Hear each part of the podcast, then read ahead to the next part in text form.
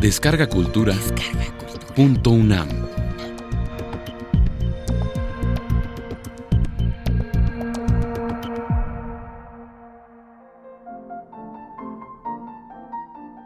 Rosa Montero. La loca de la casa, capítulo cuarto. Ayer me reservé el día entero para escribir.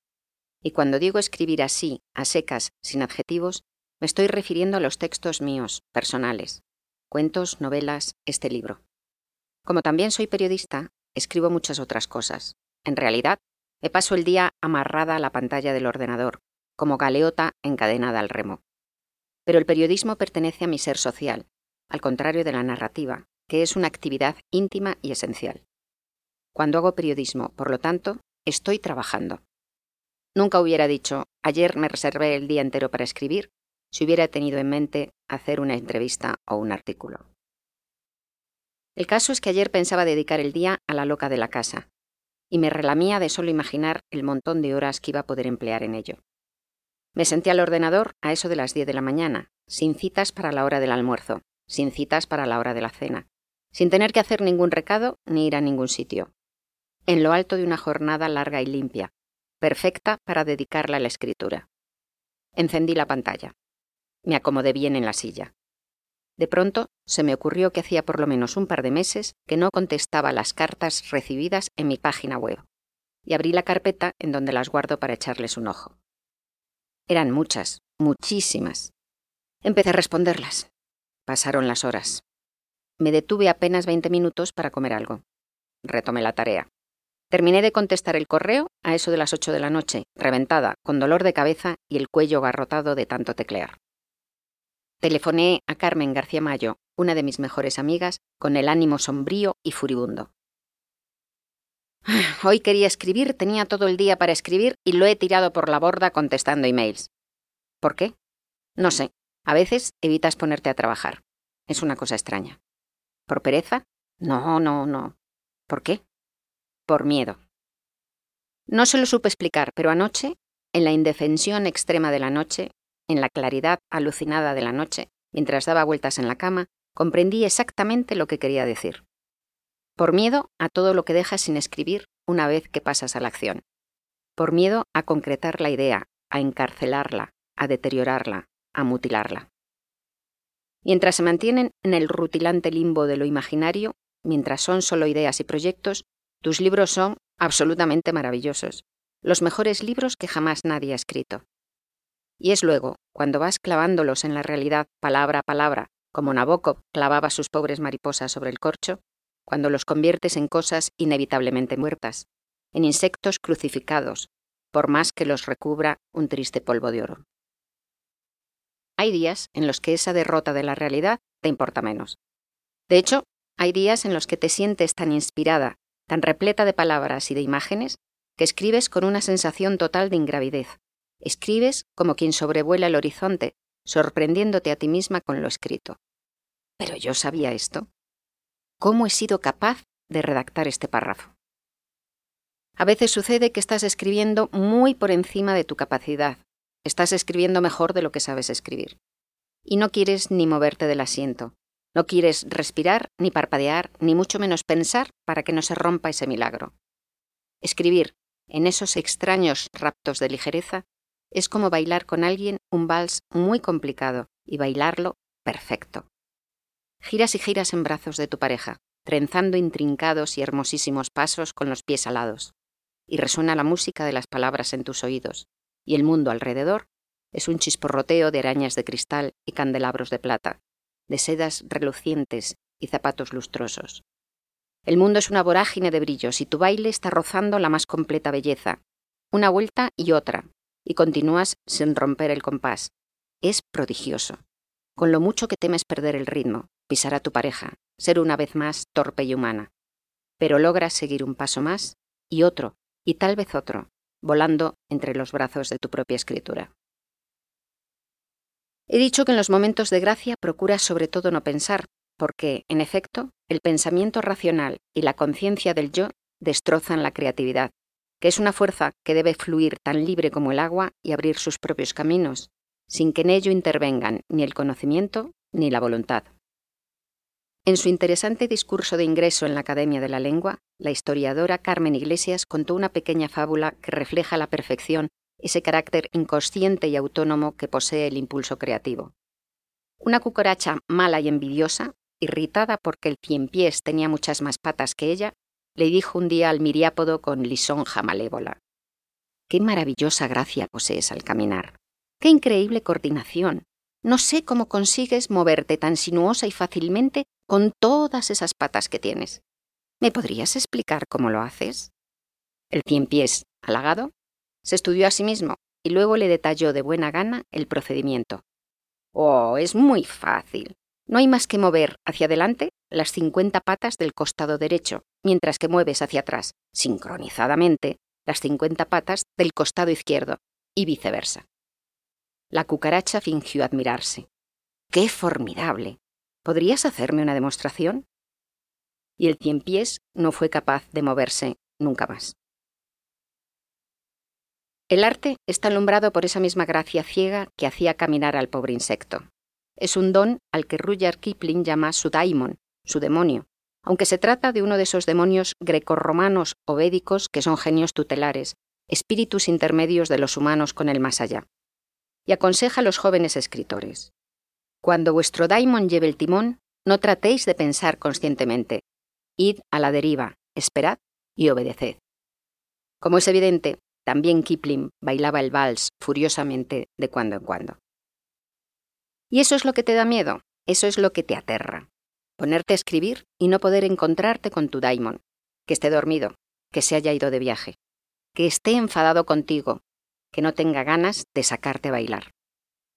Temes no volverte a mover, como el cien pies. En ocasiones trabajas durante días y días, durante semanas, quizá durante meses, en la aridez de la escritura como oficio, sin conseguir ni siquiera un pequeño zapateado, sin poder estremecerte ni una sola vez por la presencia intuida de lo hermoso. En esas épocas amargas, te tienes que arrastrar jornada tras jornada hasta el ordenador. Te llevas a ti misma agarrada por el pescuezo, como quien transporta a un gatito fuera de casa.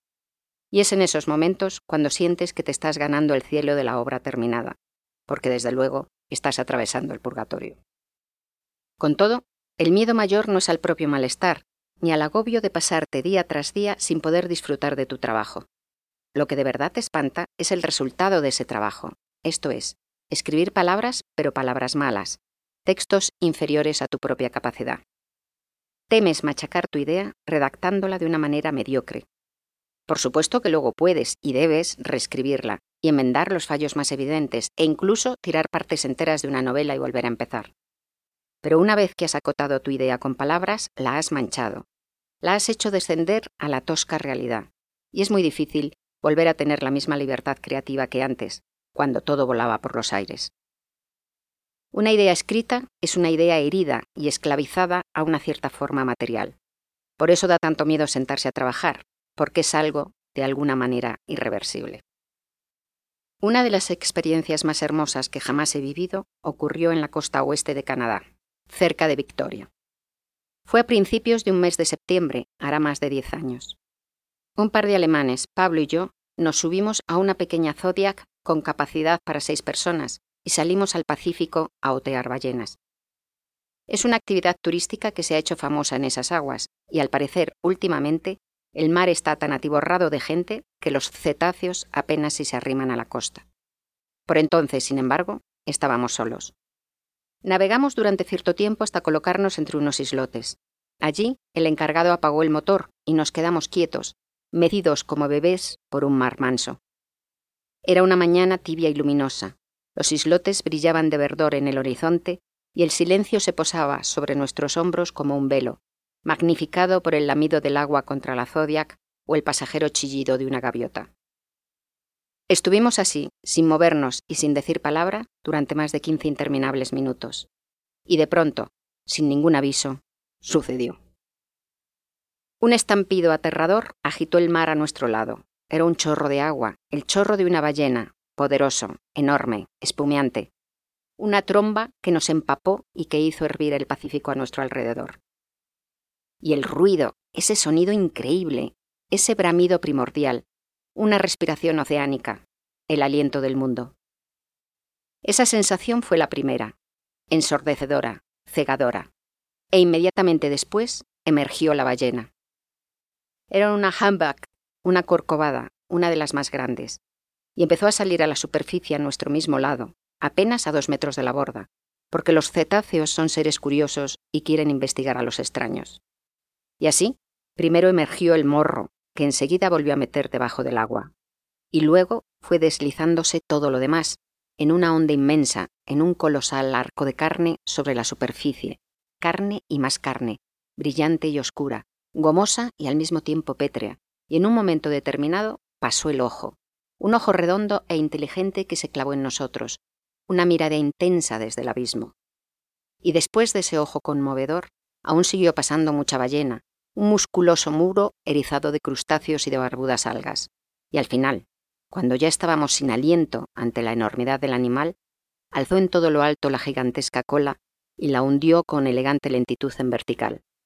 Y en todo este desplazamiento de su tremendo cuerpo, no levantó ni la más pequeña ola, no produjo la menor salpicadura, no hizo ningún ruido, más allá del suave siseo de su carne monumental acariciando el agua.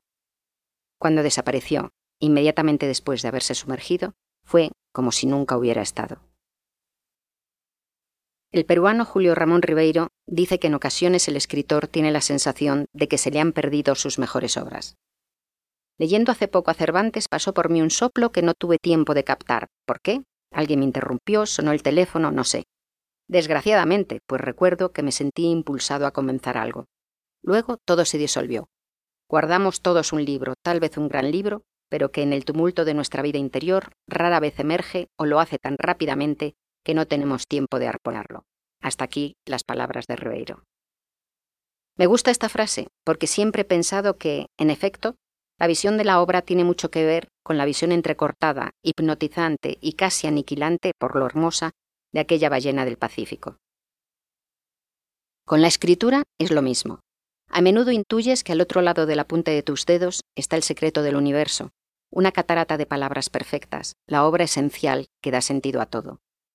Te encuentras en el umbral mismo de la creación, y en tu cabeza se te disparan tramas admirables, novelas inmensas, ballenas grandiosas que solo te enseñan el relámpago de su lomo mojado, mejor dicho, solo fragmentos de ese lomo, retazos de esa ballena, pizcas de belleza que te dejan intuir la belleza insoportable del animal entero. Pero luego, antes de que hayas tenido tiempo de hacer nada, antes de haber sido capaz de calcular su volumen y su forma, antes de haber podido comprender el sentido de su mirada taladradora, la prodigiosa bestia se sumerge y el mundo queda quieto y sordo y tan vacío.